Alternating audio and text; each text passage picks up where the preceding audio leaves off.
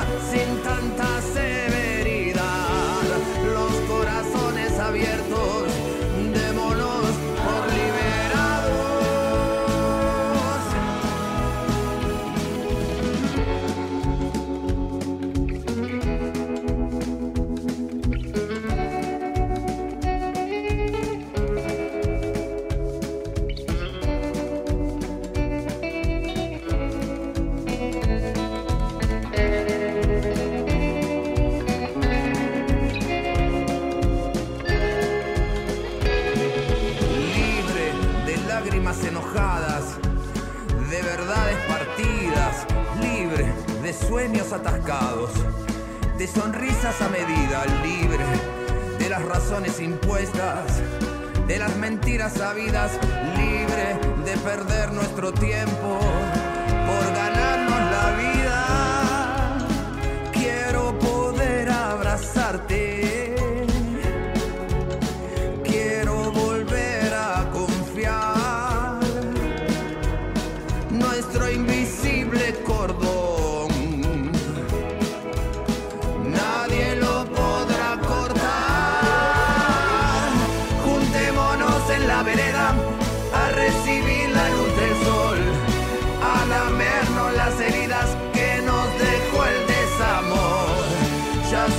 suficiente, el duelo ha terminado.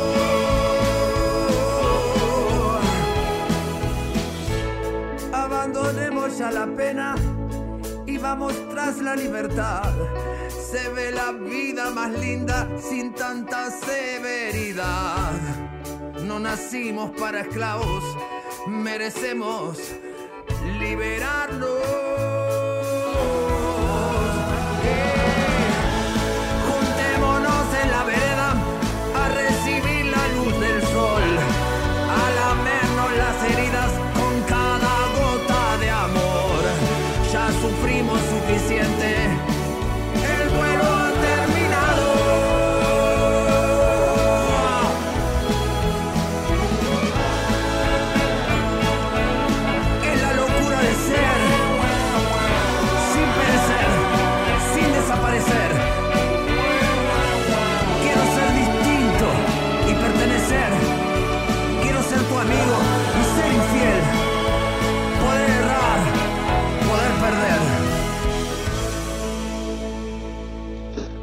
Bueno, estamos, ¿eh? buenas noches. Estamos en, al aire, vivo buenas compañías, noche de martes, ¿cómo les va? Bienvenidos, aquí estamos haciendo buenas compañías. Mi nombre es Pablo Mayoral, psicólogo, astrólogo. Vamos a estar hablando un poquito de literatura, aquellos que les guste. Estoy entrando al link que me pasó Elo, de la producción, Eloisa Ponte hablo, ¿no? Eh, buenas noches, Elo. Buenas noches, Gerardo Subirana en la operación. Nos va a estar haciendo toda la, parte de musicalización y vamos a estar conectando los llamaditos al aire. Así que, bueno, bienvenidos. Eh, decíamos que era eh, un programa este, García Marqueño, por el famoso escritor Gabriel García Márquez, porque vamos a tomar algunos textos, aquellos que les gusta la literatura y, en particular este autor, eh, seguramente recordarán títulos clásicos. Si algunos los, conocen, este, pueden empezar a escribirlos ahí. Por ejemplo, Mario. Mario querido, estás ahí. Saludos. Eh, Karina, también Karina Rubio. Bueno, si conocen algo de, las obras de este autor, Gabriel García Márquez, pueden escribir ahí. Vamos a trabajar un poquito los textos, a a dar una especie de pantallazo, al resumen, y desde ahí vamos a conectar ya desde el título, ¿eh? desde el título, pueden limpiar ahí el, video, desde el título de, cada una de sus, de sus obras, este, las palabras claves ¿no? que nos van a conectar con, la temática de hoy. Eh, la astrología de la carta, porque tenemos, por supuesto, la herramienta, aquellos que quieran llamar y algunas de las temáticas los, los convoquen a preguntar, eh, podemos llegar a, levantar con la fecha y hora de nacimiento sus este, cartas natales y de ahí darles una respuesta. Para eso hagamos alguna pregunta en relación a la temática, pero que los implique. ¿Qué quiere decir que los implique? Que tenga que ver con ustedes. No vamos a hacer filosofía, ¿eh? no vamos a preguntar sobre cuestiones este, generales, ¿eh? sino que vamos a ir a lo particular de cada uno de ustedes si es que alguno de estos temas los toca. ¿eh? son temas este, muy, muy comunes a todos, no comunes por simple, sino comunes porque se da este, comúnmente en la mayoría de nosotros. ¿eh? Temas como el amor, temas como este, el miedo a la muerte, temas como la soledad bien o mal llevada, en definitiva, temas como, qué sé yo, como la traición, como los celos, como el mal amor.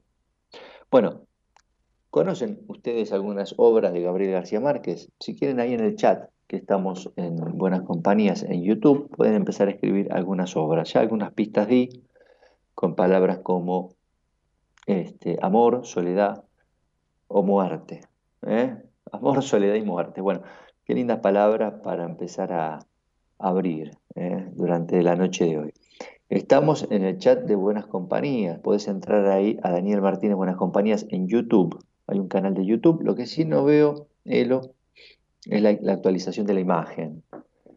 Voy a volver a, entrar al chat este, a ver si me lo me hace un refresh, a ver qué pasa. A ver si me veo. Ahí está, ahí me veo saliendo, ahí estoy. Ahí estoy. Bueno, los estoy viendo, los estoy escuchando aquí en el chat de Daniel Martínez Buenas Compañías. ¿eh? así que los que quieran pueden empezar a participar. La idea es que, a ver, que puedan participar para, implicarse, porque después en la medida que hagan preguntas, esto parece una terapia, ¿no? Uno a veces este, sobre un tema empieza a proponerlo, este, y, con el paciente empieza una, bueno, un ida y vuelta que de a poquito se va acercando a lo particular del paciente, ¿no? Si no, como les decía, sería una charla más bien filosófica, eh, que la podemos hacer, no hay ningún problema, pero la idea es que ustedes se impliquen para que les sirva. ¿eh? Está también la posibilidad de salir al aire por teléfono, en alguna llamadita. Yo sé que algunos, eh, algunos escuchas noctámbulos muy, este, muy afines a la literatura. Y este autor es un autor clásico, digamos, premio Nobel. Bueno, en definitiva, no podés no haber leído nunca algo de García Márquez. Con lo cual, seguramente la gente ahí está más bien tímida ¿eh? en la participación para, para, para poder este, comentarnos cuál es el, eh, el texto que les los ha cautivado de, García Márquez. Así que bueno, les vamos a dar un poquito de tiempo, ¿no? Mientras tanto voy a ver si pongo el chat, por ejemplo. Mientras tanto voy a dar el teléfono para salir al aire, 11 31 03 6171. 11 31 03 6171. En caso que quiera salir al aire, ese sería el, digamos, es como un chat, pero vos ahí mandas un mensaje y te llaman y salís al aire. ¿eh? Eh, 11 31 03 6171. Está también ahí en el chat de YouTube para los que quieran empezar a eh, llamar. ¿eh? Temas de amor, temas de soledad y de muerte. ¿sí? Vamos a empezar abriendo un poco a los títulos de García Márquez. Eh, los títulos de estos libros, libros que lo hicieron muy famoso, muy exitoso incluso. Y pareciera ser que lo fue, primero porque se dice que inventó todo un estilo literario, pero además de eso por los temas que tocaba, que como les decía eran temas comunes a todos y en una narrativa muy ágil y muy, digamos, que invitaba a la lectura, ¿no? Este, en algún punto un poco fácil, vamos a decirlo, ¿no? es un autor complejo. Es un autor, un autor bastante accesible, ¿eh? no es Borges, por ejemplo. Eh, es un autor que llega a las masas y, llega de una manera que toca a, lo, a, lo, común de las masas, o sea, casi podríamos hablar que este autor llega a, la, a una cuestión transversal de todo ser humano, incluso a través de las culturas y de, los países y de los idiomas, porque es mundialmente famoso. Y cómo no serlo con temas como muerte, amor, soledad. Escrito en una prosa ágil, les decía, y eh, de alguna manera también, vamos a decirlo, eh, un poco fantástica, ¿no? Esto que, hace tan, tan, este, tan linda la, la, la, literatura, ¿no? Cuando uno de repente eh, accede, ¿no? A través de... Este, este, este que pasó con esto. Ahí está. Cuando uno de repente accede a temas que son reales a través de un relato que parece fantástico. ¿no? Reales en el sentido verdadero a través de un relato que parece fantástico. Y esto es, valga la redundancia, fantástico. Porque en el ejercicio de la lectura y del entusiasmo por esa buena lectura, uno va adentrándose en temáticas este, que de repente resuenan en uno, ¿no? y de repente en una novela, y, y por otro lado pasa a ser algo muy cercano. Eso está bueno. Cien años de soledad es uno de los títulos principales, si no el más importante de este autor, para mí lo es. Después García Márquez en algún momento en alguna entrevista dijo que no, que para él era mejor. El otro texto que también vamos a ver, que es El, amor en tiempos de cólera, pero se entiende que este fue el gran éxito y, la, gran obra de García Márquez. Este, y gracias este, a este libro seguramente fue galardonado con el premio Nobel. ¿Eh? es aquel texto que les decía, empieza a, digamos, a diseñar un nuevo estilo de, literatura, una, cuestión este, muy interesante en cuanto a la mezcla entre la fantasía y la realidad.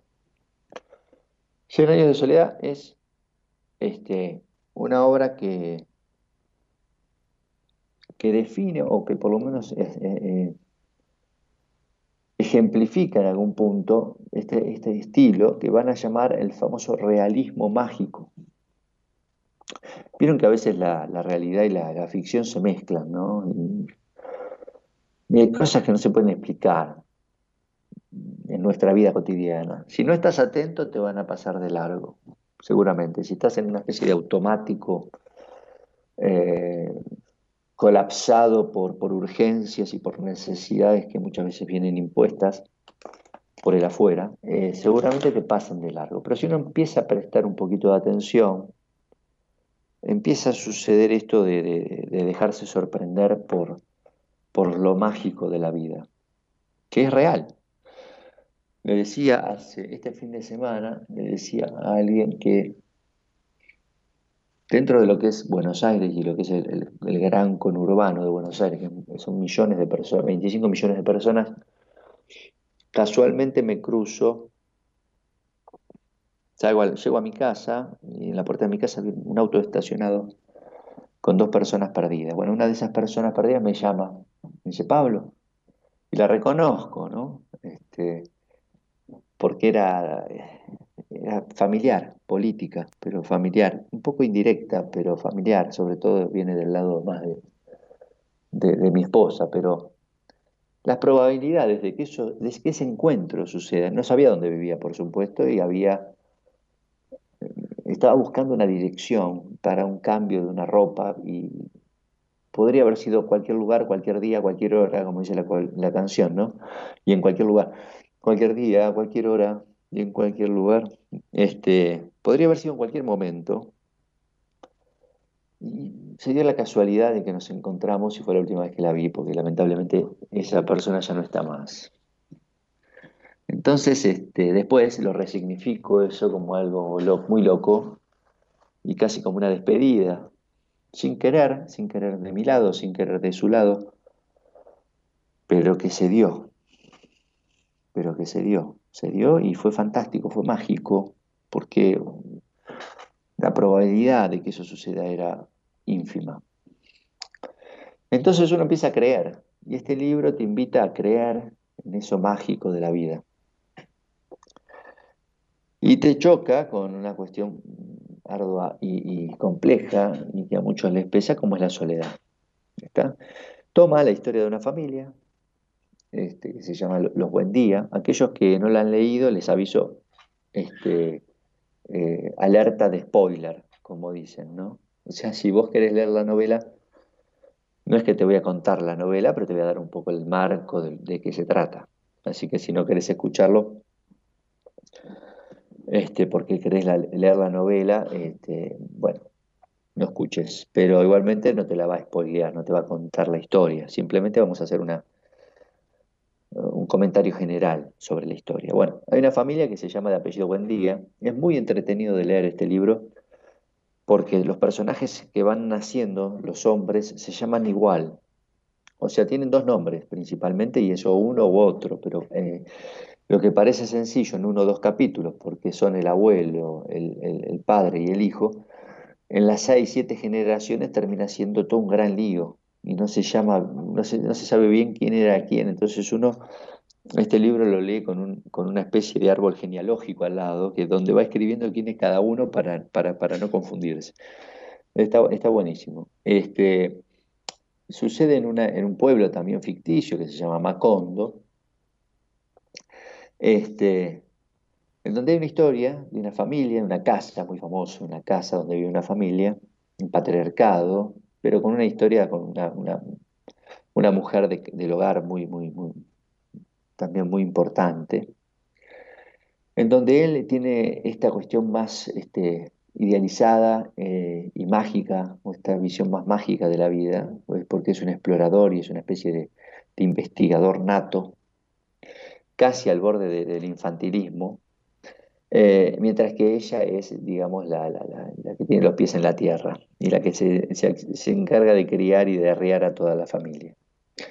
Este, es una historia con idas, con vueltas, con muchas repeticiones. Esto es algo común esta historia, una palabra que es repetición. Si vamos a hablar de amor, este, yo ya con el tiempo, el paso del tiempo y con las terapias y con los años de profesión, eh, cada vez enlazo más esta cuestión de la repetición al amor. Eh, es algo que que es, eh, pareciera ser un campo en donde el amor y la repetición es, eh, eh, muy palpable para nosotros. Em, ya lo van a entender, ¿no? Uno muchas veces en esos lazos amorosos trata de, digamos, de resolver cuestiones que vienen de antes, ¿no? Y es un intento muchas veces infructuoso. Por eso la repetición, y a veces uno hasta piensa que no se quiere terminar de resolver el conflicto, por eso aparece y aparece.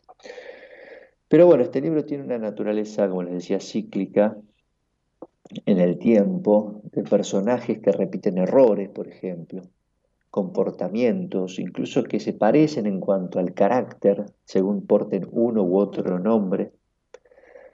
Eh, es muy interesante desde ese lugar. El amor y el desamor en este libro son temas fundamentales, ¿eh?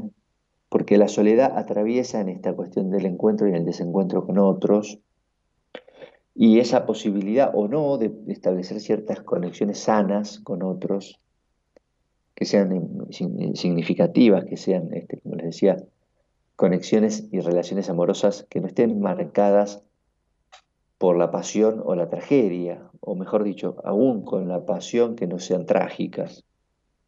A veces la pasión tiene esta, acepción un poco, este, eh, una connotación negativa, ¿no? que apasionado, ¿no? como si uno tuviera que ser tan racional. Eh, pero definitivamente hay desborde, eso sí hay que decirlo, y este, hay incluso hasta, hasta relatos y escenas un poco eróticas dentro de la novela. Es, realmente una novela muy completa en ese sentido. En esas idas y vueltas del amor y el desamor, los personajes a veces se, pierden. Eh, de hecho, hay un personaje, como les decía, que se pierde definitivamente y que entra un poco en la locura. ¿eh? Eh, Vieron que las series actualmente tienen esto del flashback, ¿no? De lo que era. Sobre todo esto pasaba mucho con Lost. Me acuerdo de la serie Lost, que es una serie que seguramente todos este, habrán visto. Una serie norteamericana que se cae en una selva, qué sé yo. Y que aparece como una historia, en las primeras dos temporadas, como una historia más, media de aventura, misterio. Y después de repente la historia empieza como a tener eh, idas y vueltas en el tiempo. Este, eh, flashback, se le llama en inglés flashback, cuando uno vuelve en el tiempo para el pasado, y, flash forward, cuando aparece alguna imagen del futuro. ¿no? O sea, la historia en el cine permite ida y vuelta en el tiempo para ir conectando una historia y una red más amplia. Bueno, este libro en ese sentido fue muy pionero, porque aparecen ya desde el primer capítulo una, escena que está ejemplificada mucho más adelante de lo que termina siendo después la narración, que se remonta a los inicios del personaje, que está allí en primera plana en la primer carilla del libro. De hecho, aparece ¿no? una frase, no me acuerdo exactamente literal, dice, muchos años después, no sé qué decía, ¿no? Este, y ahí arranca, ese libro que, si no me equivoco, tiene 10 capítulos.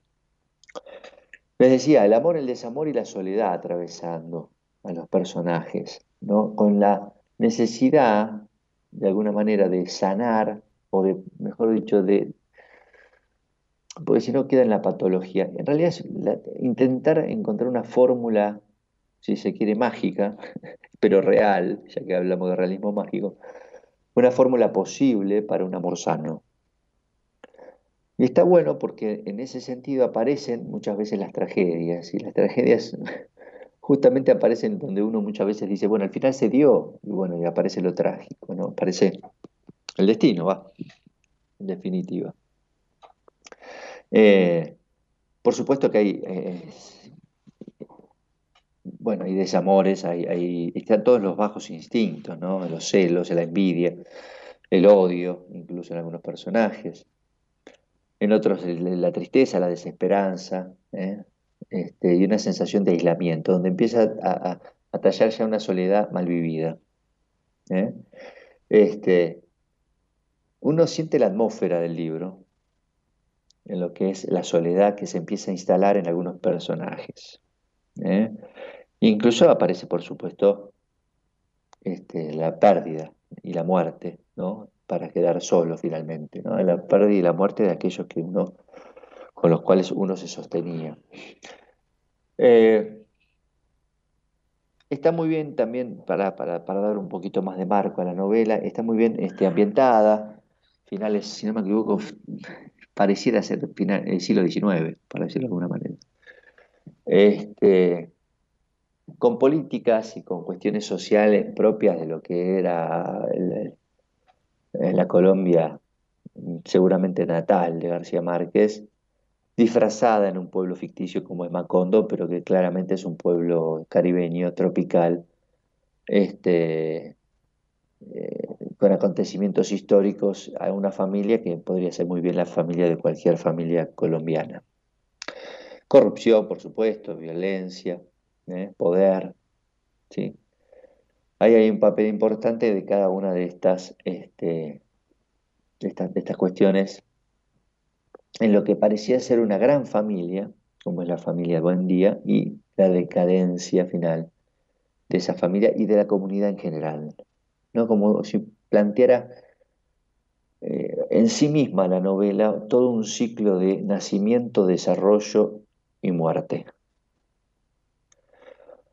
Uno lo puede leer no solo en los personajes, sino en la, novela en sí, incluso en el pueblo. Pareciera ser que aparece esta cuestión casi primitiva al principio en el libro, para una, cierta madurez, donde, se va dando en la historia sociopolítica, con guerra incluso, etc. En el medio, hacia una, especie de desenlace claramente decadente, de la familia y de la comunidad en general. ¿eh? Eh, y si vamos a esto, digo, nacimiento, desarrollo, muerte, esto nos suena claramente a lo que es el desarrollo de una persona. O sea, en sí misma la novela plantea o se plantea como teniendo vida o como transcurriendo en una vida parecida a la vida de, cualquier, de cualquiera de nosotros. ¿eh? Con las cuestiones de la naturaleza humana que hacen a digamos, lo, más cercano al lector. ¿sí? Por eso es una novela que tuvo tanto éxito. ¿sí? Hay caos, hay misterio ya desde el principio y hay una búsqueda de orden, una búsqueda de entendimiento, una búsqueda de sentido.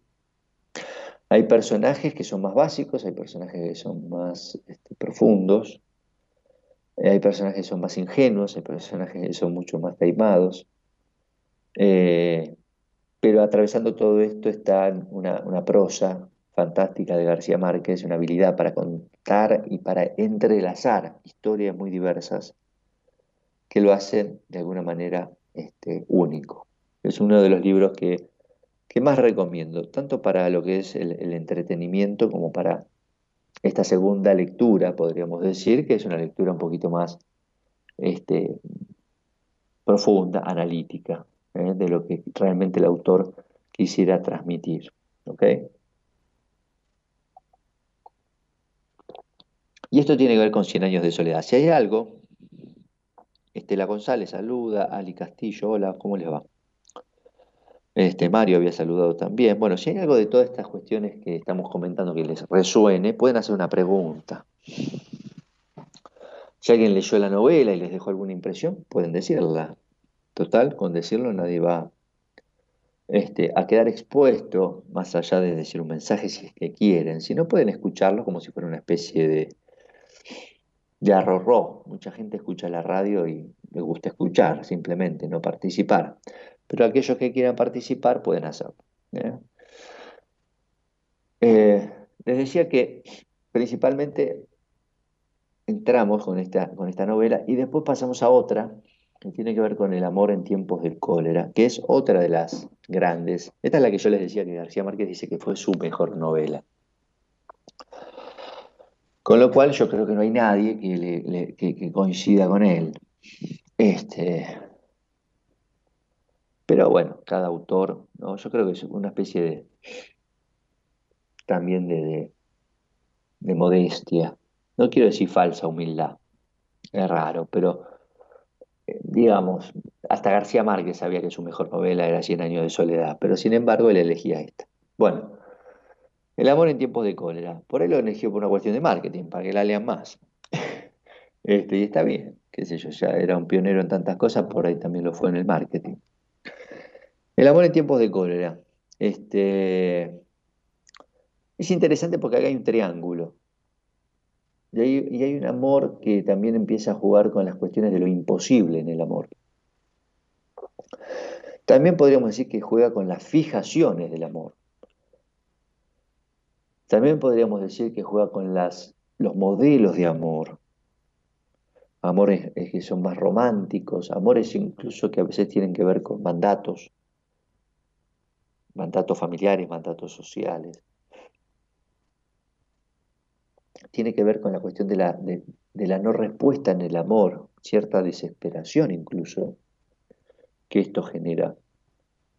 En definitiva, podría haber cuestiones que tienen que ver con, lo patológico en algún punto.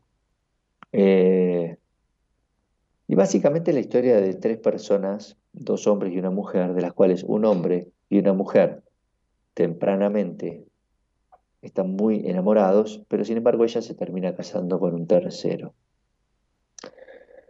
Y básicamente esa es la historia, la historia del tercero, no del que se casa, sino del tercero que se queda afuera, esperando de alguna manera este, por ese amor, mientras ella, digamos, establece un lazo formal con su marido.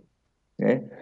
Por supuesto, este, hay una relación que comienza en la juventud, se mantiene viva a lo largo de, incluso de la relación, eh, digamos, matrimonial de ella.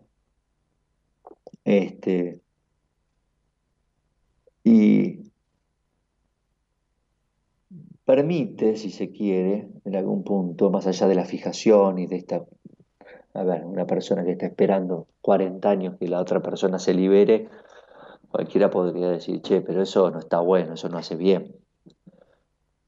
Pero bueno, le da una buena, una buena lectura García Márquez en algún punto cuando habla de la perseverancia, de, este amor que, se sostiene justamente a lo largo y a través de ciertas vicisitudes, lo que sería un amor, llamémosle verdadero, eh, en un cierto punto esto quedaría bastante desentonado con la época actual que vivimos.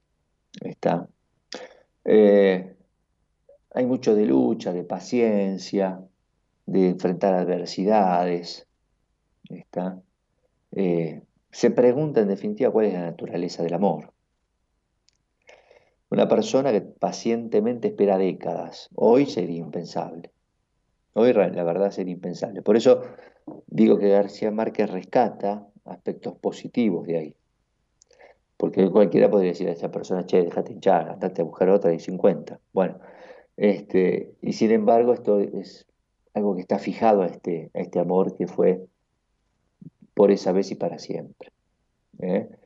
Eh, hay aspectos que no son tan románticos, porque por supuesto en esta espera hay un poco de desesperar, ¿no? cuando se rompe justamente eh, esto que parece construir desde el amor, bueno, puede haber un derrumbe, puede haber un punto de crisis.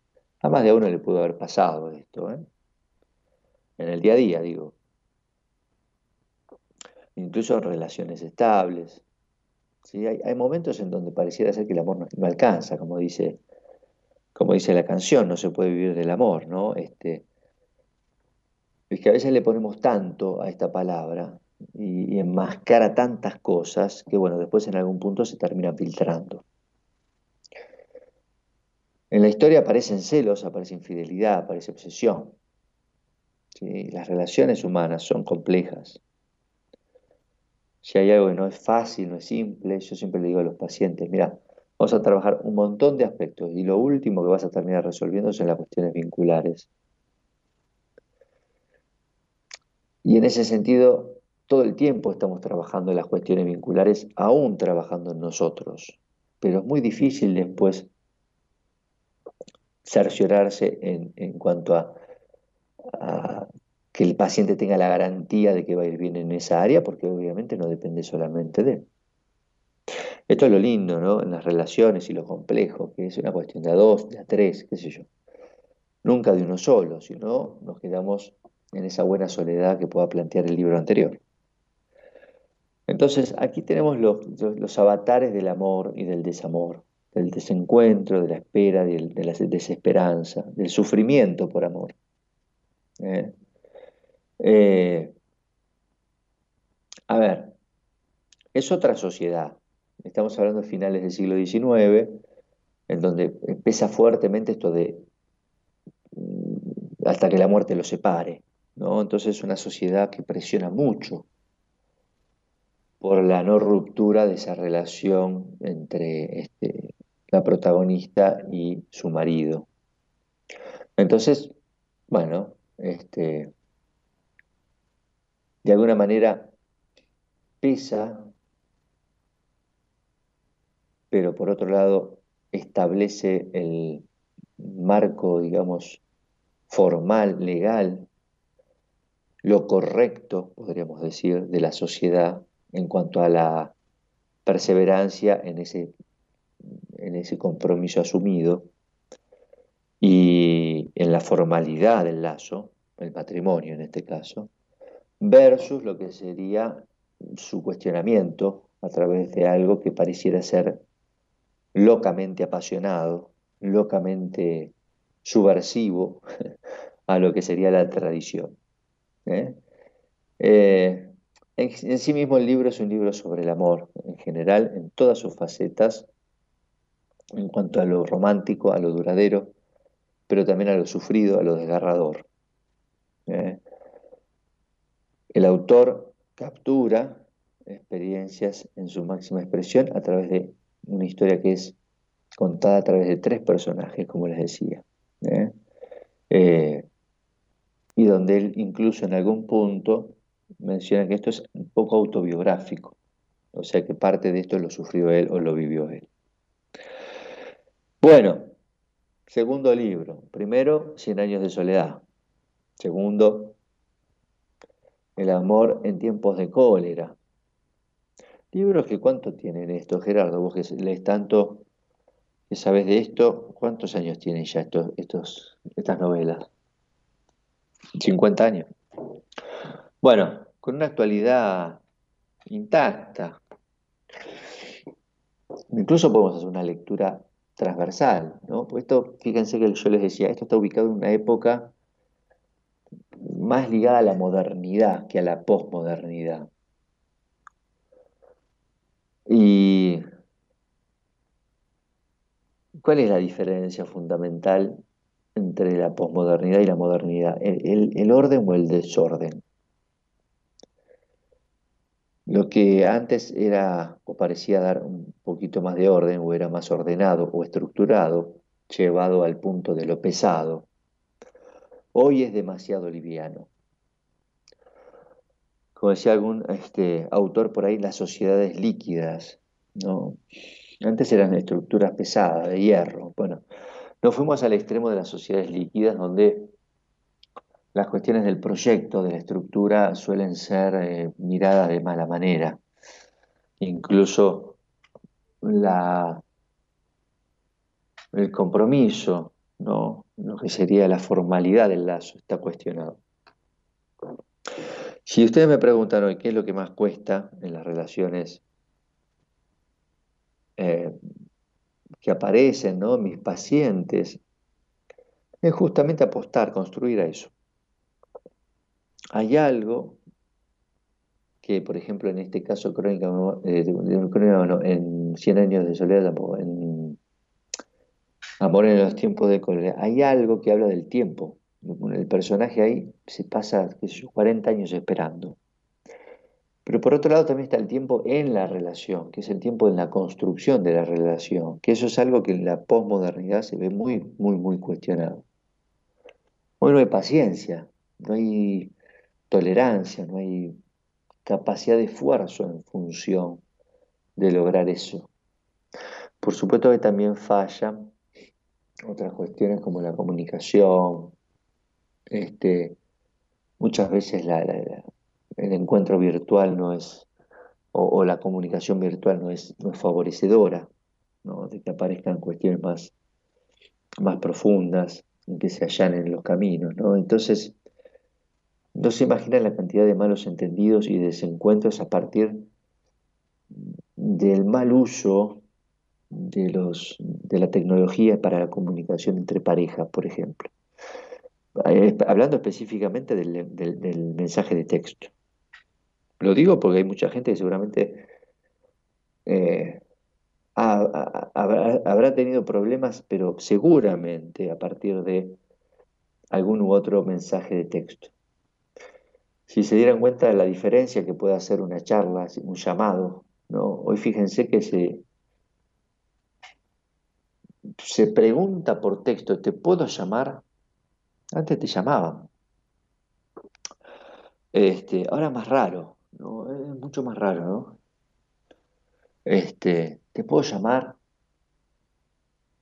O llamás y llamada rechazada, ¿no? Mandame un mensaje. ¿Viste? Se, está perdiendo el diálogo. A ver, un mensaje es, no es un diálogo, es un monólogo, es una declaración, tal cosa. Bueno, en ese sentido, además, el, mensaje de texto pierde un montón de cosas que sí se pueden percibir en, la charla. Entonces muchas veces eso, da lugar a los malos entendidos y a, los problemas, principalmente entre parejas. Bueno, cansado de decirle a los pacientes, mira, si tenés ese problema, deja un poquito el texto de lado, úsalo solamente para decir, che, necesito hablar algo con vos y nada más, y después hablalo. Lo menciono porque por ahí a alguno le sirve. Este, dice Natalia, dice, un mundo feliz de Huxley habla de lo efímero, de no profundizar en ninguna relación y de que el entretenimiento debe incluir gastar dinero y salir siempre en grupo, de estar siempre feliz. Claro, y todo eso lo podemos marcar en un mandato, ¿no? Que es lo que te faltó decir, que está bueno porque es así. Eso es bien posmoderno. ¿eh? Este, porque profundizar en una relación implica trabajo. Y aparte implica quedarse. Entonces si hay algo que necesita la posmodernidad es estar livianito, ¿no? Estar sin mochilas y toco y me voy, ¿no? Este,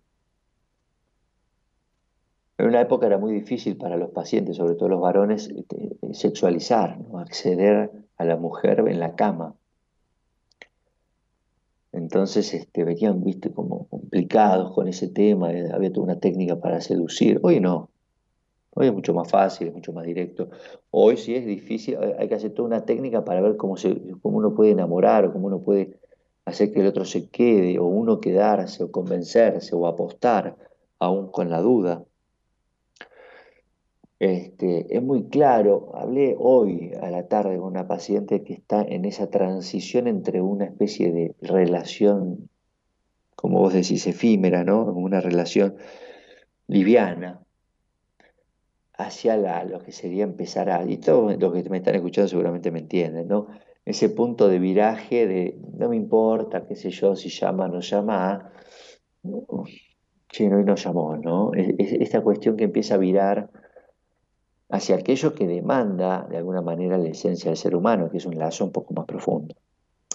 Porque a lo que te lleva esto de Huxley, que es este, no profundizar en las relaciones, pero tener muchos amigos, salir siempre y estar siempre feliz, en el fondo es a la soledad. En el fondo es a la soledad. Eh, hay como un consumo, hay una lógica de consumo. ¿Ves? Vos hablas de gastar dinero, ¿no? Gastar dinero es, bueno, consumo. Bueno, comprar cosas. Bueno, uno puede también consumir personas, consumir relaciones. Y quiero decir, la lógica del de la posmodernidad este, talla en, en ese plano, ¿no? principalmente. Porque de última, si tenés el dinero, que hay problema en consumir, a lo sumo te aburrís. Pero cuando se trata de relaciones, los golpes son duros, ¿no? Cuando uno se encuentra en esa soledad mal vivida. Este, hay otro libro interesante que habla de, este, de la muerte, les decía. Ese fondo sí se puede ver, dice. Bueno, no sé. Bueno, eh, lo importante es ver más que el fondo, es, llegar al fondo de lo que estoy diciendo o, analizar lo que, lo que estamos tratando de transmitir. Eh, en temáticas que, son recurrentes, pero que no por ello pierden vigencia. Y al ser recurrentes, uno también entiende que son eh, plausibles de, múltiples abordajes, o por lo menos de, una mirada desde distintos ángulos. Este,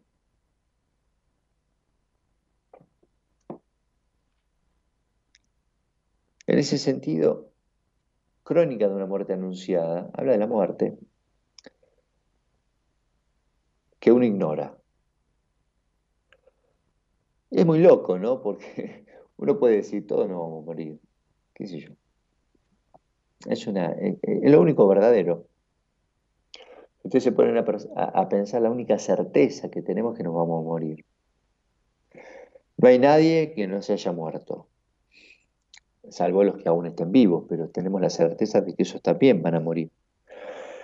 Entonces, es muy loco, ¿no? Que el ser humano de lo único que puede estar seguro es de lo que más rehúsa saber. Y justamente, el otro día leí algo interesante, como dato curioso, y es, decía la frase, cuando uno eh, muere en un sueño, uno despierta.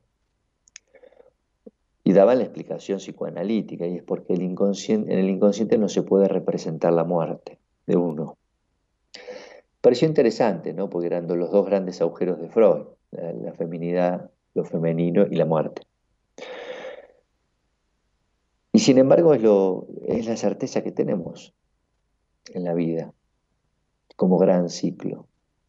Y, en, la novela, a nivel eh, narrativo y literario, está representado en algún punto esta especie de ignorancia, pero de lo que se sabe, en un personaje que se llama Santiago y que se pasa toda la novela sin saber que él es el que se va a morir, o que mejor dicho lo van a matar. Eh, por un malentendido encima.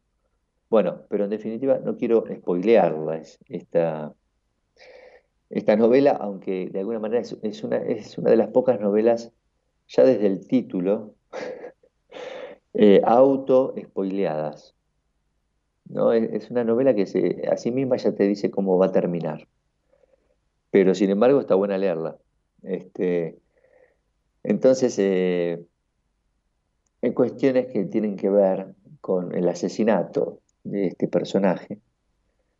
Eh, y el autor juega con que el lector sabe que lo van a matar. repito, el autor juega con que el lector sabe que van a matarlo. O sea, que juega un poquito con la angustia del lector. Ningún tonto García Márquez, para generar una novela corta, pero muy interesante. Mientras va avanzando la novela, uno va entendiendo por qué, cómo va, a pasar esto, ¿no? Este, es como si fuera una especie de relato medio policial, ¿no? Va hablando uno, el otro, hay, hay como una especie de conexión que uno también tiene que hacer. Y de alguna manera uno tiene que reconstruir una trama trágica eventos que llevan a la muerte del personaje. Y en ese recorrido se exploran cuestiones, este, eh, bueno, no sé qué le pasa a Wizard Incel.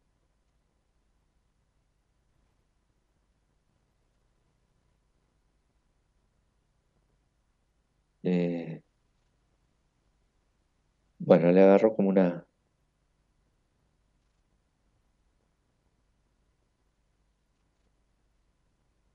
Sí, le, agarró como una este, eh, compulsión al, chat.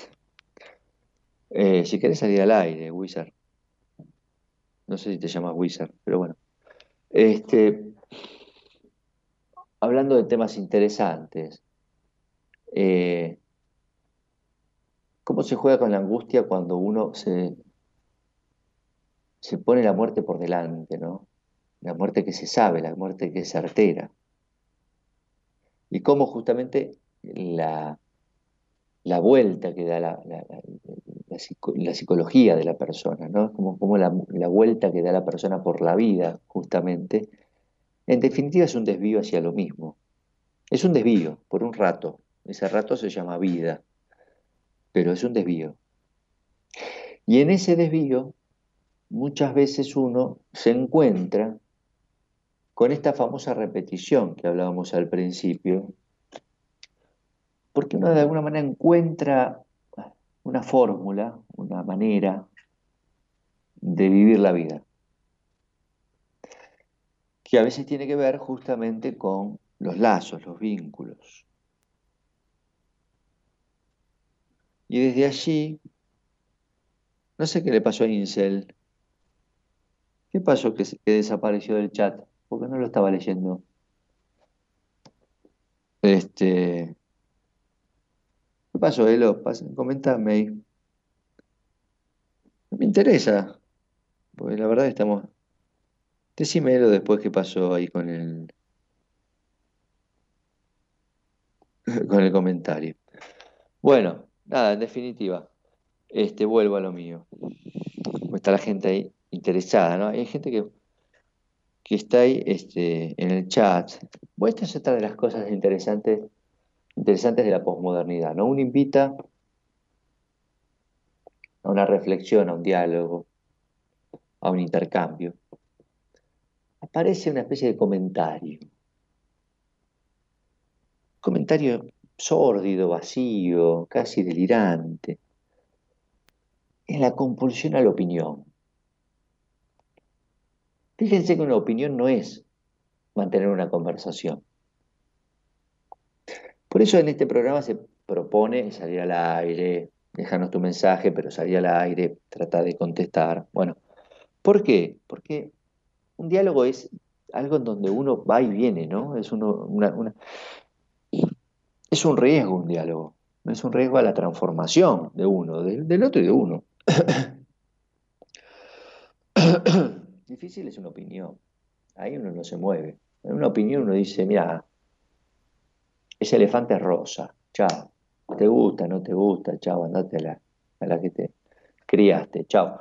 Entonces, cuando no hay diálogo, se producen esas cuestiones de, debilitamiento ¿no? de lo que es la, comunicación y de un empobrecimiento de la, de la persona que no abre al diálogo. Por eso están los opinólogos, y hoy estamos llenos de opinólogos. Y está bien, es parte de la época. Antes uno trataba de dialogar un poco más. Este, y lo digo porque, bueno, me desapareció el chat y no sé si al final me puteó, si se fue, si empezó a delirar, si sacó una foto con Tarlipe, no sé. Qué sé yo, no me interesa, pero me desapareció. Este, por eso le pido a Loisa a ver qué pasó, porque en definitiva acá nos censuramos, simplemente el que quiere decir y salir a decir algo con respeto, lo puede hacer. Ahora, si es un tarado mental que no, puede respetar un espacio, bueno, sí, lo tenemos que sacar. Este, entonces, vuelvo, perdón, ¿eh? este, lo que sería la, la crónica de una muerte anunciada, en ese fatídico desenlace de la muerte, hace que la persona atraviese la vida. En, la historia, uno dice, bueno, a ver qué pasó, ¿Por qué se muere? Bueno, entonces empieza a investigar para atrás. Y en esa vida aparece el encuentro, el honor, la sexualidad, la religión, también la mentira, eh, la venganza, por supuesto, en definitiva es una venganza, de eso se trata. Este, entonces, esa fatalidad, ese destino que parece que uno recorre y que parece que uno no puede eh, perturbar, que uno no puede cambiar. es como si esa muerte fuera inevitable. ¿no? Y uno dice, che, si en ese momento alguien le hubiera dicho, si alguien le hubiera avisado, si él pudiera haber eh, eh, aclarado que en realidad no fue él, que fue otro. Este, todas las circunstancias que llevan a que un destino sea trágico. Este, y esto existe. Eh, dentro de lo que es la naturaleza humana tenemos algo que se llama inconsciente. Esto lo dijo Sigmund Freud, lo descubrió, lo trabajó, lo exploró. Y dentro de esa naturaleza humana uno dice que muchas veces se corre de la responsabilidad de vivir su propia vida y su propia vida es vivida por ese inconsciente, es como una compulsión que, nos lleva a vivir un destino, en este caso trágico. Y esto tiene que ver con la, temática de hoy porque de la misma manera en donde uno repite y elige y elige mal y vive mal y se, encuentra sola, eh, solo o sola de mala manera, pareciera ser que eso también viene condicionado por ese mismo principio. Quizás esté en nosotros empezar a cambiarlo, empezar a detectar cómo llegar a, ese punto este, intrincado de nuestra psicología para abrir a un mundo quizás un poco más este, reflexivo, un poco más consciente, un poco más este, verdadero. ¿eh? García Márquez habla de un realismo, pero es un realismo mágico. Nosotros trabajamos con esa magia que, que tiene que ver con la posibilidad de que la persona pueda cambiar su vida conscientemente. ¿Ok? Bien, los voy a leer. Este, Natalia, querida Estela González, bueno, chicas este, y chicos, este, los que quieran comentar algo respecto de las temáticas que fuimos desarrollando, ya va una hora de programa, voy a tomar un poquito de agua mientras vamos una tanda, Gerardo querido. Ya vamos a volver con más buenas compañías. Cuando volvemos, fecha y hora de nacimiento, un mensaje, una pregunta que te implique. Y a partir de esa pregunta, fecha y hora de nacimiento, y vamos a tratar de una respuesta en relación a la temática de hoy. Vamos a la tanda y ya volvemos con más buenas compañías. Dale.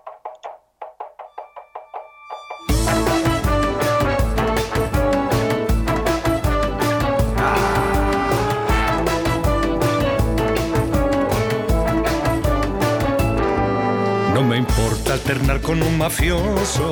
Si cuenta buenos chistes y es no me mola aplastar a los insectos.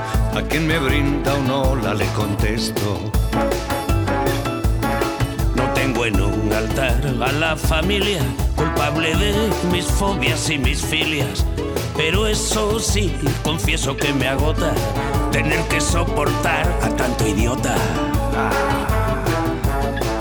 Porque los guapos no son tan sapos, ni las mises tan necias, ni el placer tan ateo. Porque el decoro no es un harapo, ni el amor sin especias se parece al deseo. Porque los locos no son tan tristes, porque un buen polvo no es un trofeo. Porque los buenos no son tan grises, ni los sabios tan serios, ni los pobres tan feos.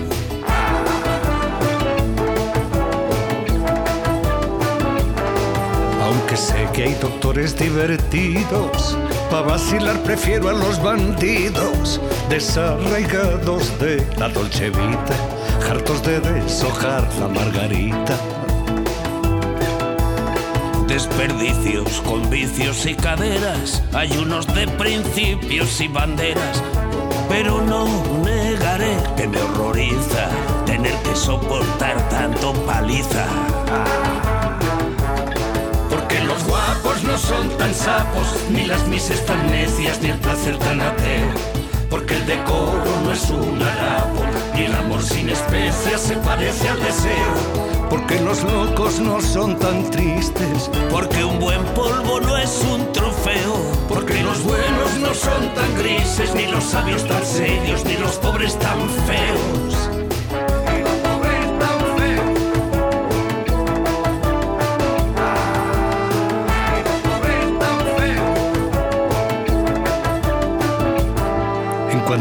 Ellas todo les perdono, con tal de que no jodan con el mono, me apunto a rumbo golpear con una gorda si tira mis complejos por la borda. Princesas anoréxicas, fulanas, zulúes japonesas, catalanas. Cualquier hembra merece un buen poeta, menos la estrecha calienta braguetas. Guapos no son tan sapos, ni las mises tan necias, ni el placer tan ateo. Porque el decoro no es un harapo, ni el amor sin especias se parece al deseo. Porque los locos no son tan tristes, porque un buen polvo no es un trofeo. Porque los buenos no son tan grises, ni los sabios tan serios, ni los pobres tan feos. No son tan tristes, no es un trofeo. Porque los buenos no son tan grises, ni los sabios tan serios, ni los pobres tan feos.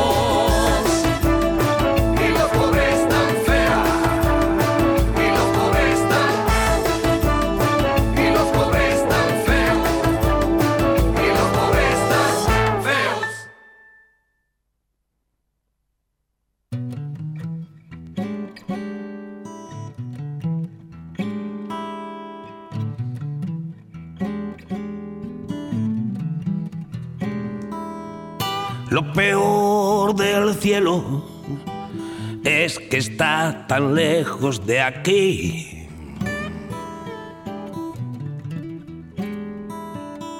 Lo peor del suelo es que no acostumbra mentir. Corazón en celo desconsuelo sin pedigrí.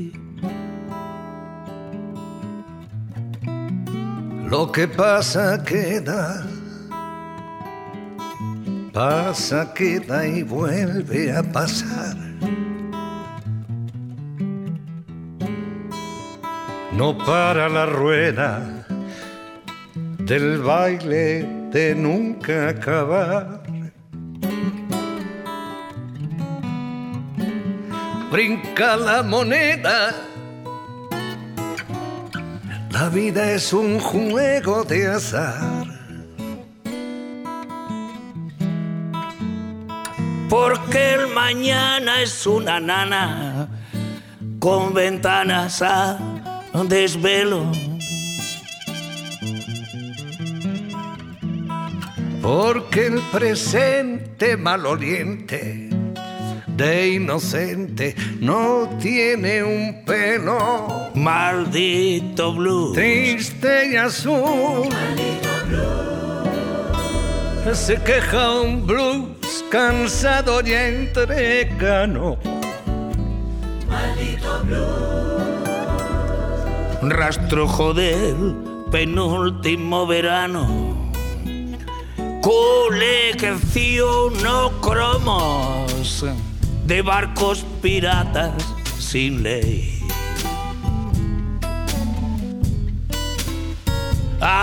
Arrieritos somos de la ruta 66. Lo que das lo tomo, déjame quitarte el jersey.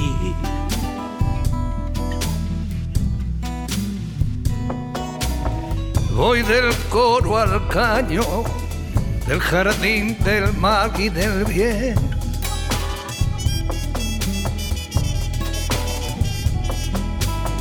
Lejos del rebaño, esperando el último tren.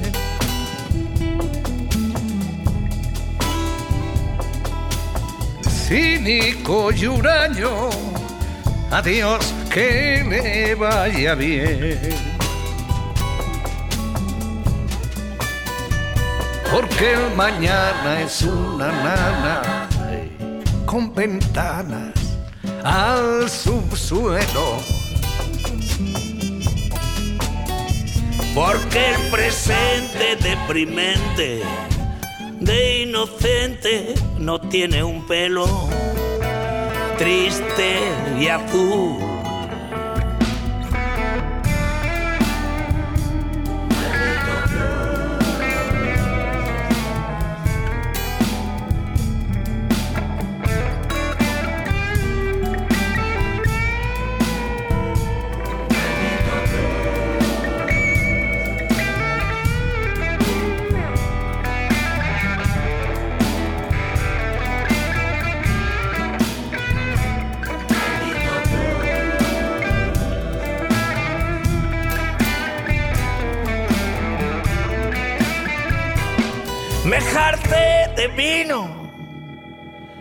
Sexo, drogas y rhythm and blues.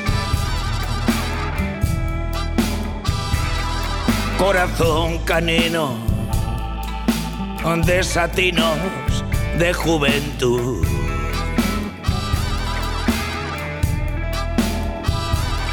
Muera mi destino de fiambre no ataúd. Triste y azul. Se queja un blues cansado y entregano. Sí, queja un blues. Rastrojo del penúltimo verano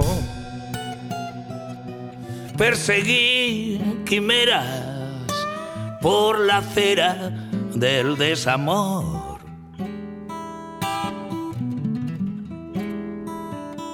Ya no es primavera, que temprano se pone el sol.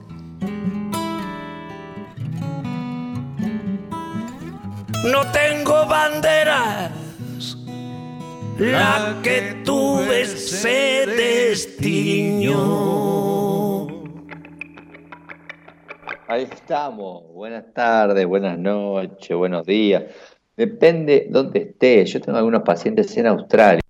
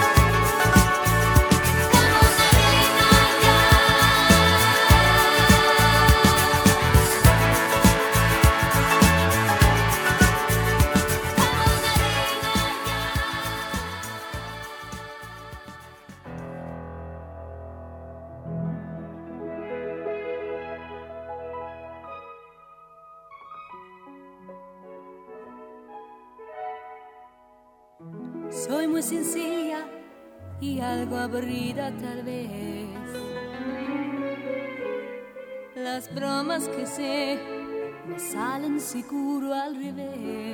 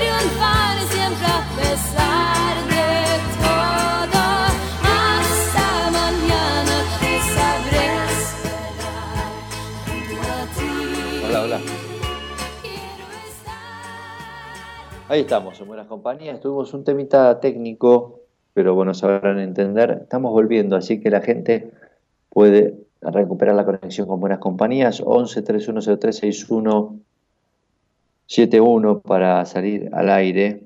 Este, bueno, vamos a darle tiempo que la gente vuelva a, reconectar. Estuvimos, ahí justo me había, había escuchado el tema de Sabina y de Serrat. Este, y y de cómo hablaba de la utopía y de la primavera cuando se pone el sol, eh, Sabina primero, Serrat después, ¿no? Hablando un poquito de esto que tiene que ver con el desamor.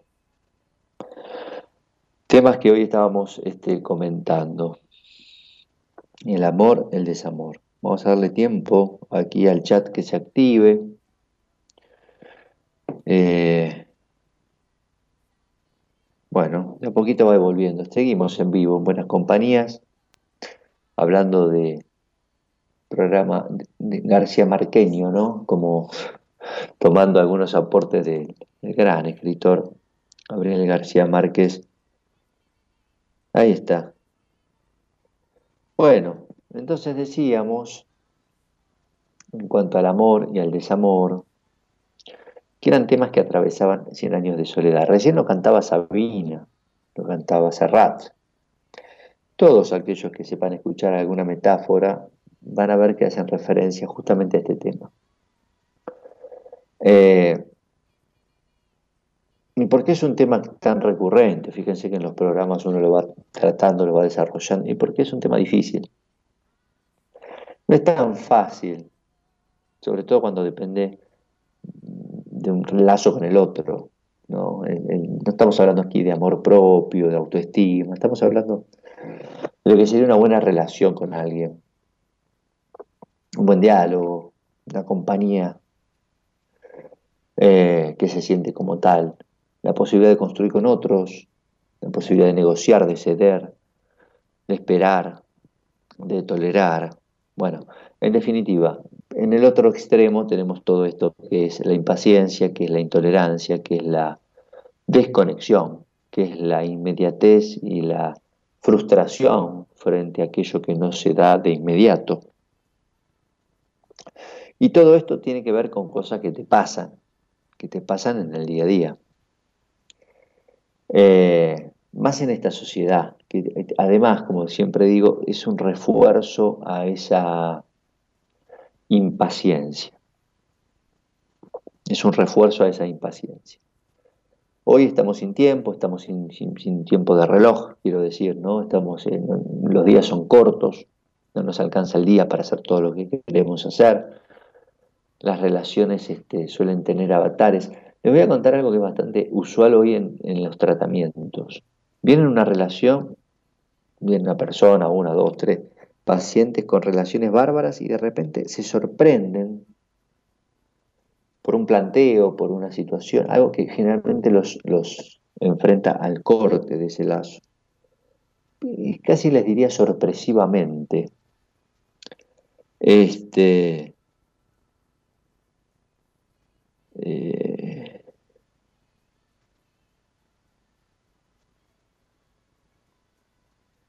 Sí, Wizard Incel, no sé qué decís, nunca leíste, no sé si me hablas a mí, a quién. La leí la novela, se la comen las hormigas, no sé qué decís. La producción, mira, me advirtió que tenés algún tema. Si querés dialogar, salí al aire. Yo le digo a Eloisa que te autorizo a salir al aire. Eh, a mí la gente que manda mensajes, viste, yo trabajo con la salud mental, te imaginas que a mí no me amedrenta ningún loquito.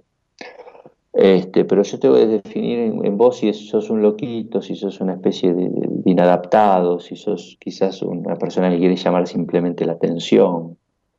Como venís insistiendo a lo largo de los programas con distintas personas, en donde hablan todos psicólogos, pero vos no crees en los psicólogos, con lo cual sería un absurdo, entonces andate escuchar otra cosa, ¿no?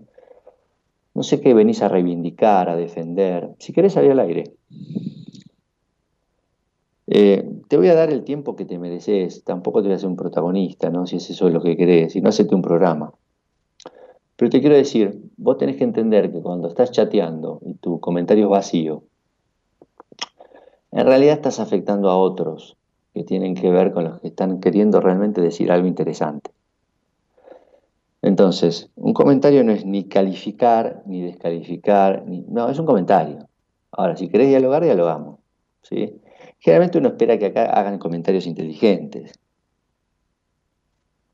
Y si venís por la página de la publicación de Vox, entonces andate a otro lado. porque si no le voy a tener que dar... A ver, yo soy muy, en ese sentido, muy, muy abierto a la diversidad, si no me hubiera dedicado a otra cosa. Pero le voy a terminar dando la, razón a la producción y te vamos a silenciar porque lo único que venís a hacer es hinchar las pelotas. O sea, si no aportás nada positivo, si no querés salir al aire, si venís a pasar un chivo, entonces anda, anda a otro lado. ¿Entendés? Porque como venís en buenas compañías hace tiempo, entonces pensé que algunas de las cosas que venías diciendo eran inteligentes, ¿no? Por ahí decían, no, por ahí es leído. Eh, pareces más un delirante y casi un estúpido. No es un calificativo, ni te conozco, ¿no? Yo lo digo desde el punto de vista de la calificación como categoría, ¿no? Digo, los estúpidos son los que dicen estupideces. Si tenés algo inteligente, no diría esto, diría qué tipo que dice cosas inteligentes. Ahora, si decís estupideces, ¿qué te puedo decir, muchacho? Muchacho, muchacha, ¿no? Porque Wizard Incel, no sé si esos tipos, Mina, Gmail, si sos transexual, si sos, ¿qué sos? ¿Viste? Ni siquiera te identificás. Entonces, como no tenés ni siquiera nombre y apellido, no sé ni, ni, cómo llamarte. ¿Entendés? Este, así que bueno, este, nada, seguimos con el programa. Lamentablemente con el tema de, de los cortes y de estas cuestiones técnicas que suelen pasar, retomar el tema es complicado. Entonces veníamos de tres textos de García Márquez, de los cuales les hice apenas un esbozo de resumen, porque no es un resumen del texto, de los cuales tomamos temáticas que tienen que ver con el amor, con la soledad y con la muerte. Eh, y le decía que muchas de las cuestiones tienen que ver con lo que aquello que nos llama que tiene que ver con la vida, muchas veces es algo que solapadamente nos lleva a la muerte, pero por un derrotero particular. En definitiva, la vida pareciera ser un desvío para algo que es certero, que quizás sea lo único certero, que es que vamos a morir. Desde este lugar, que es un poquito entre filosófico y, este, y generalista, ¿no? y casi una verdad de perogrullo, cuando uno entra en la particularidad de lo que para cada uno significa esto que acabo de decir, es donde empiezan los recorridos a través del amor y del desamor, que no es más que el recorrido a través del encuentro o el desencuentro. Estos mensajes de, de Wizard tienen que ver con el amor, aunque él no lo sepa o ella no lo sepa, no sé si es él ella. ¿Por qué? Cuando uno, aún en el lugar del rebelde, del contestatario, del subversivo, hace algo en contra de, está generando un lazo. Si no haría como Buda, ¿no? Se retira del mundo, se va, pum, se aísla, se ilumina y está en el nirvana. Es como decir, no me interesan las cuestiones particulares de lo que pasa, ni a favor ni en contra. Entonces vivimos reaccionando y vivimos buscando motivaciones para estar en la vida.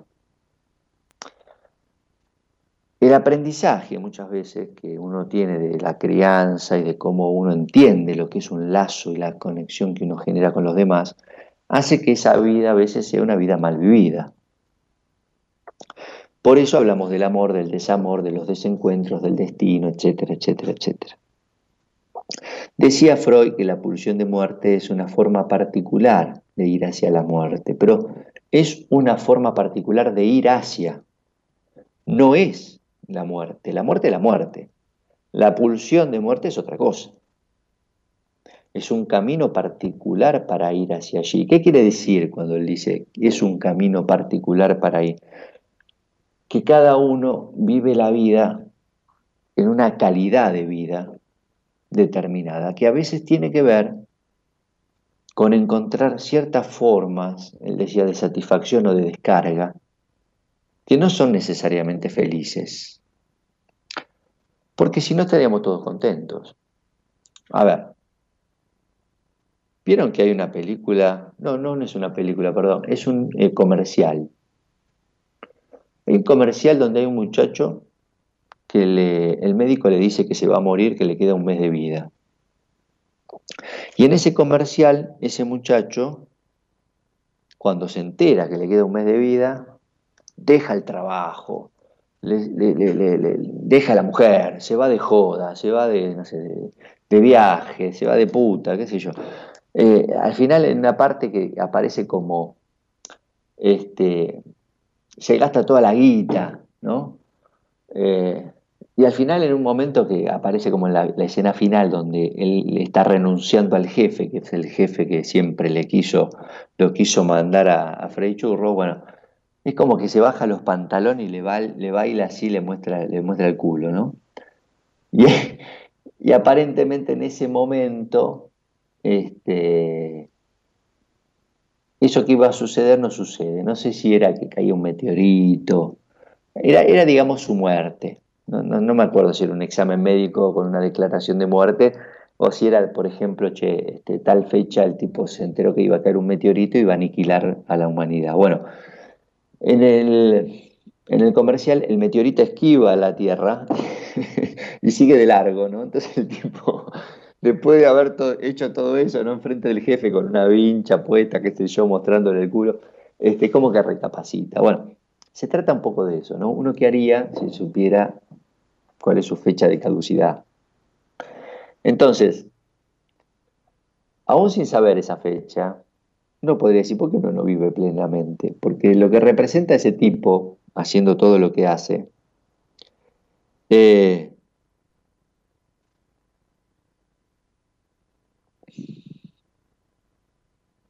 no, no, no. No, no, no atiendo, no, no. Este, no se oí tan raro los chats. Este, yo invito a participar sobre el tema y bueno, pero no pasa nada. No, no atiendo a Fabián de la Gente ni, ni a, Belizán, ni a Baiteando. Eh, otro nombre raro, ¿no? Shinobu Sensui. Bueno, hoy, hoy todos seudónimos, toda gente este, que se, escuda en seudónimos y eh, en, esta especie de, de anonimato. Bueno, eh, en definitiva, digo, cuando uno, lo que da a entender la publicidad, cuando uno sabe que se va a morir, empieza a vivir la vida que quiere vivir. Y lo loco está en pensar que uno sabe que se va a morir, no sabe cuándo, pero sabe que se va a morir. Y así todo, sabiendo que se va a morir, no vive la vida que quiere vivir. Pareciera ser una cuestión de tiempo, ¿no? ¿Cuánto me queda, no?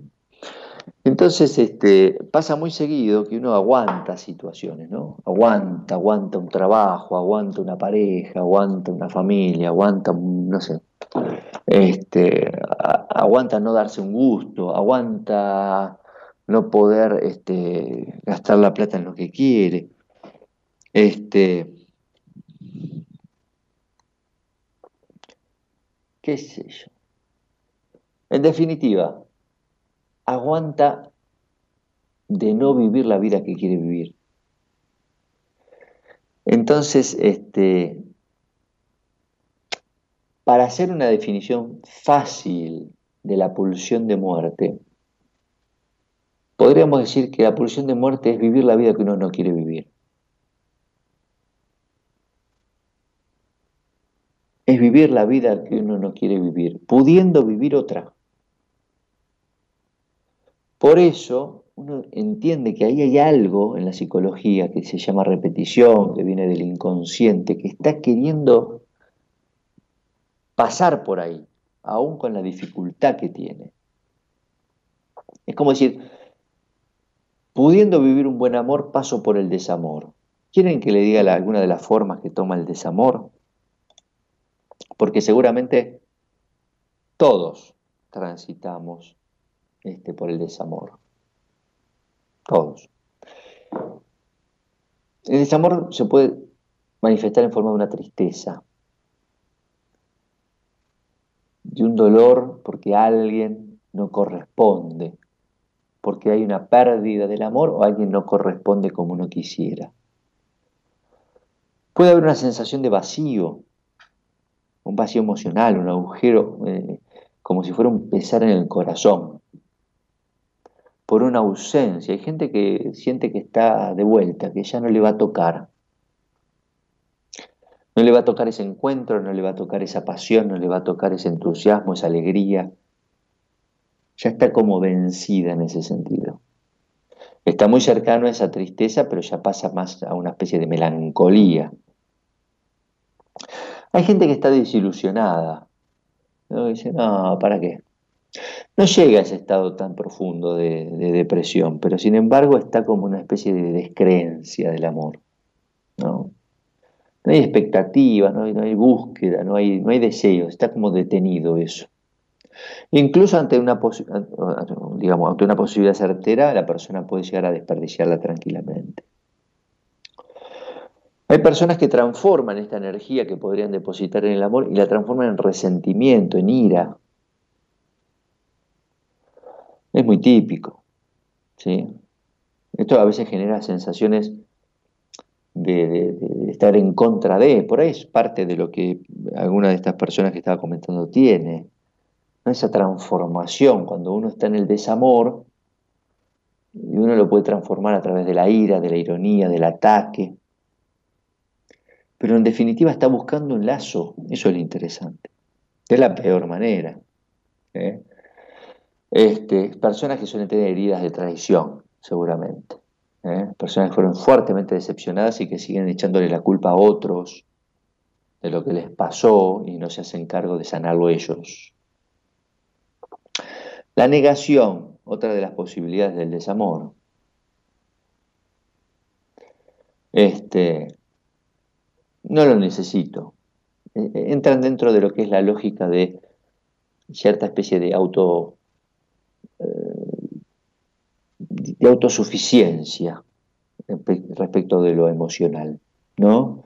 Se confunde esto, ¿no? Con esta especie de autoestima, pero estoy bien conmigo, soy pero viste, después en un punto, bueno, uno extraña el contacto con alguien, pero estas personas parecen que aguantan un poquito más y parecen ignorar este deseo de, unión con otros, esencialmente humano.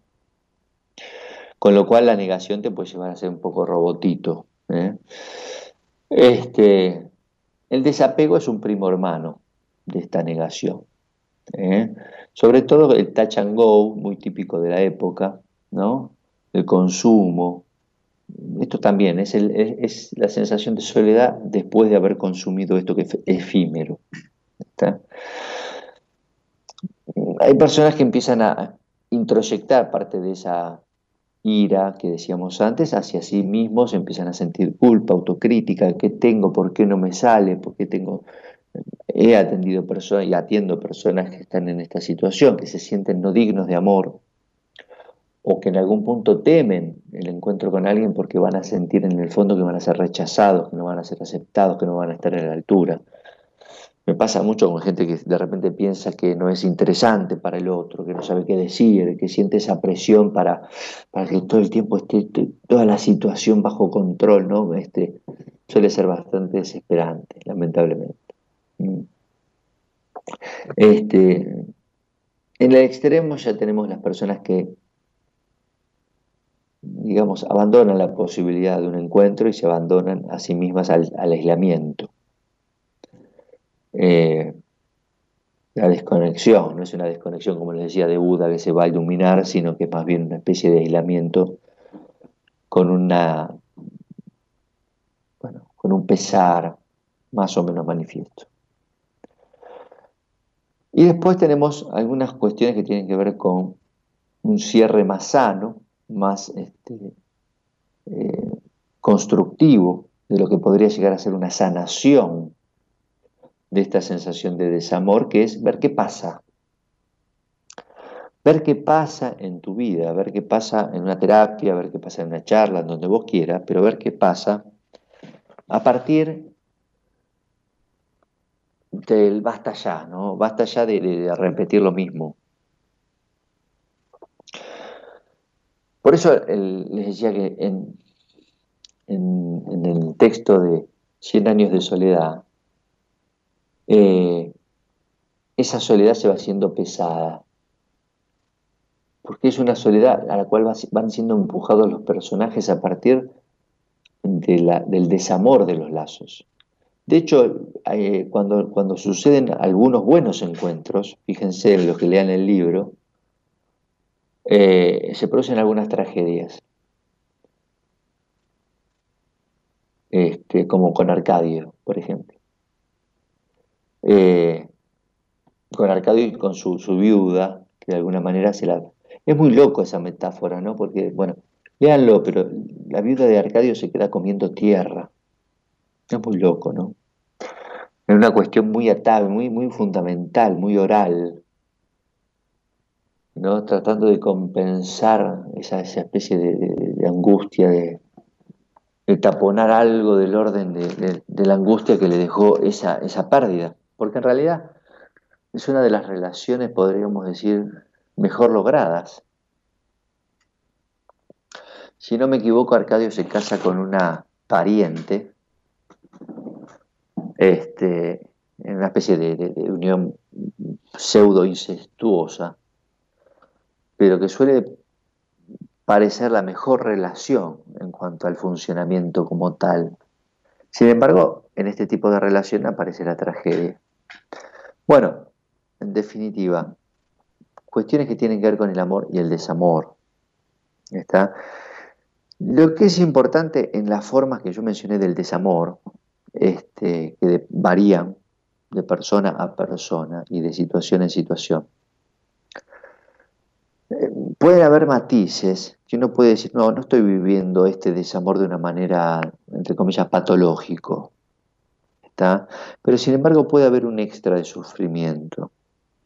Puede haber una afectación profunda en este estado de desamor que puede responder, nosotros le decimos a cierta fantasmática de la persona. En definitiva, responde a tu historia, responde a tu, a tu aprendizaje emocional temprano, el cual estás lamentablemente repitiendo. Por eso le decía que el camino de la pulsión de muerte es la forma de mala vida, y si te enseñaron a vivir mal, vas a repetir esa mala vida hasta que aprendas a vivir de otra manera, en definitiva. ¿Está? Eh, se recomienda en estos casos, obviamente, un trabajito profesional con alguien en, el orden de la salud mental. Aún para los que no creen los psicólogos, estamos para eso. Los que quieran contactarse, vamos a decir los datos, Elo, este, porque seguramente hay situaciones de este estilo que pueden ser consultadas y pueden ser orientadas. Así que voy a dar mis datos. Hoy no hicimos mucha astrología, pero sí psicología con estas cuestiones. Los que quieran contactarse como psicólogo conmigo eh, para una entrevista de admisión, contarme algo de lo que les pasa, pueden hacerlo al 11 63 66 14 26. 11 6366 1426, mi Facebook Pablo Mayoral y también mi Instagram arroba mayoral.pablo. Ahora vamos a poner ahí los datos. Llegó tarde Olga Rosalía y Garzábal. Muy buen tema. Bueno, mira, es un tema que convoca porque uno está atravesado por todo esto. Con pareja, sin pareja. O sea, este tema te toca definitivamente estado eh, estés en el estado que estés, estado de soltería, de pareja, de casamiento, de viudez, en el estado que vos, de, divorcio, este tema te atraviesa. Este, decíamos entonces que respecto de lo que veníamos trabajando, yo había hecho una especie de, a ver si lo tengo, había, había rescatado algunas frases bueno, han participado mucho. Este,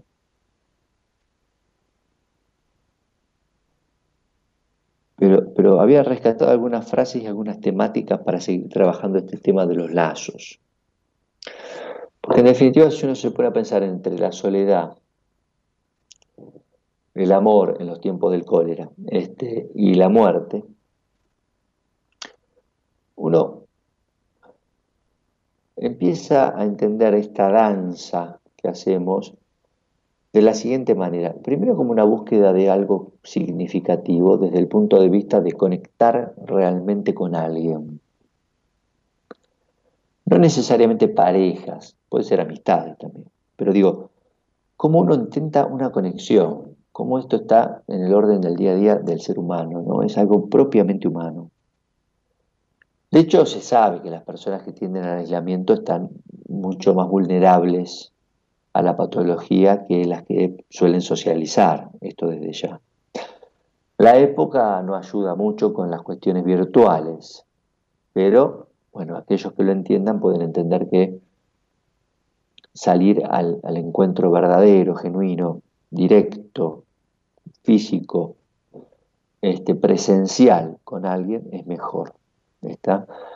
Eh, como el mundo va hacia lo digital, entonces por eso digo que este, hay veces que las personas están eh, digitalmente muy conectadas, pero emocionalmente muy desconectadas.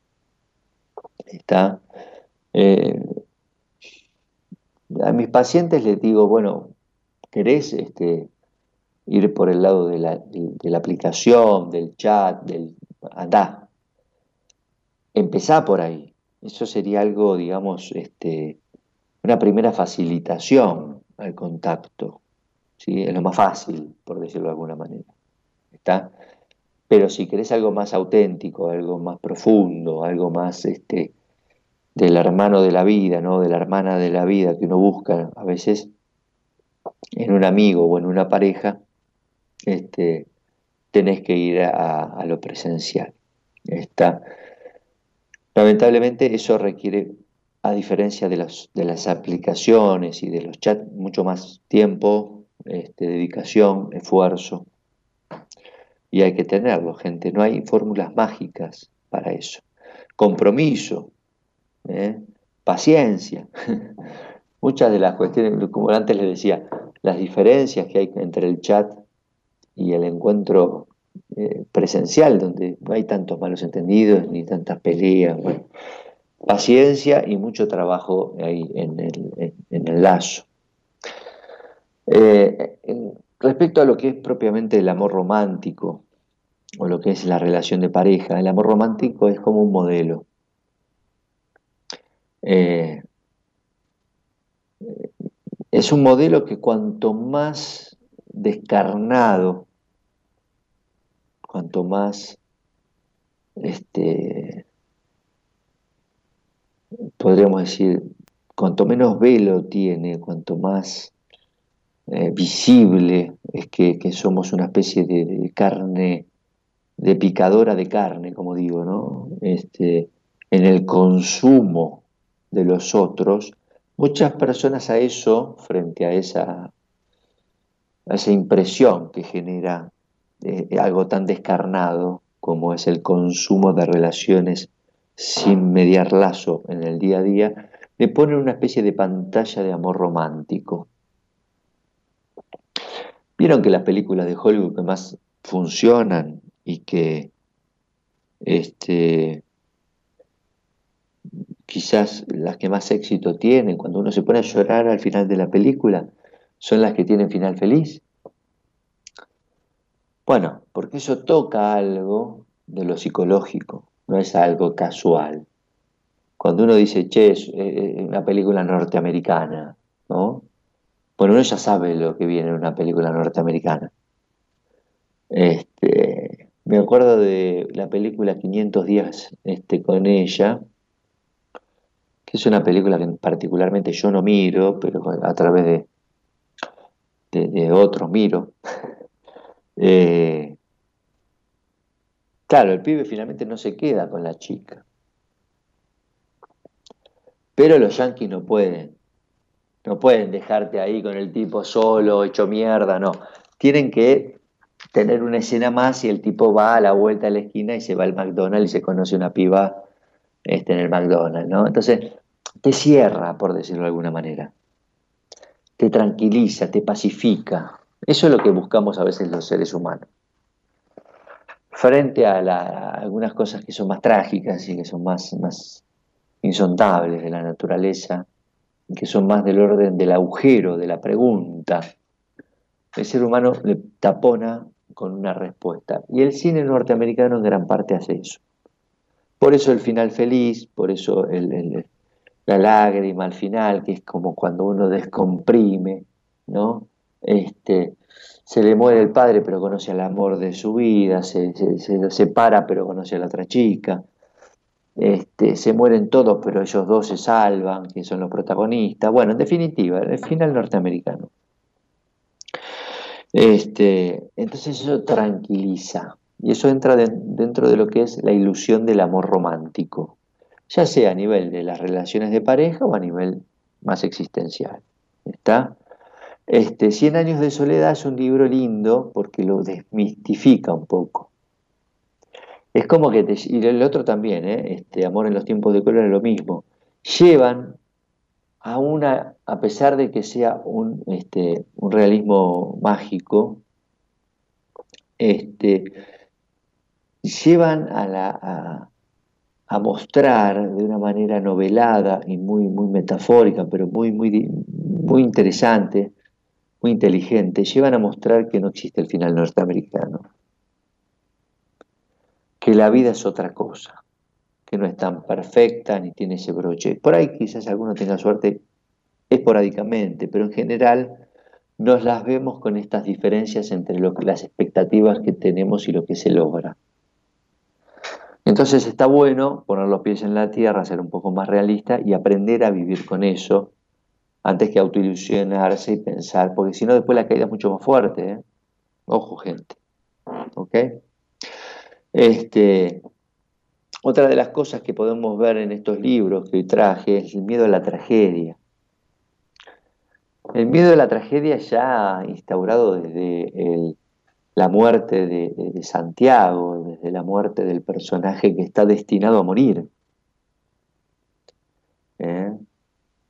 La muerte quizás de una relación o el fracaso de una relación. Y acuérdense que muchas de las relaciones que van a ver en estos libros son relaciones tóxicas, lo que normalmente nosotros llamamos relaciones tóxicas en psicología donde hay una cuota de, autosabotaje, de polución de muerte, y esto está retratado. ¿eh? Incluso en la elección de un lindo amor, como podría ser el amor de Crónica de una muerte anunciada, atraviesa la tragedia a partir del malentendido y la venganza, y atraviesa la muerte. Con lo cual ni siquiera, en una cuestión que sería más pura, zafamos, ¿no? Podríamos decir, este, en ese sentido, muy difícil esperar este, el ideal en este caso. ¿Mm? Por último, la cultura del individualismo. La cultura del individualismo, que eso es algo más actual, con lo cual la novela no está ambientada en esa sociedad más posmoderna que es la que vivimos ahora, lleva este, en muchas culturas actualmente a la eh, prevalencia de, una cultura al individualismo. Esto yo lo digo generalmente en los programas, ¿no? Porque, eh, a ver, ¿quién no puede decir, che, sé vos mismo? Anda por lo tuyo. Eh, vos tenés tus derechos, vos tenés tu... dedicate a vos mismo y, y deja de dedicarte a lo que los demás hicieron. Estamos todos de acuerdo en eso. Una vez superado, digamos, esa neurosis familiar. Lo peligroso de este discurso es que después genera una imposibilidad de generar lazos, digamos, sanos, los cuales tienen que ver con una, casi una necesidad del, ser humano.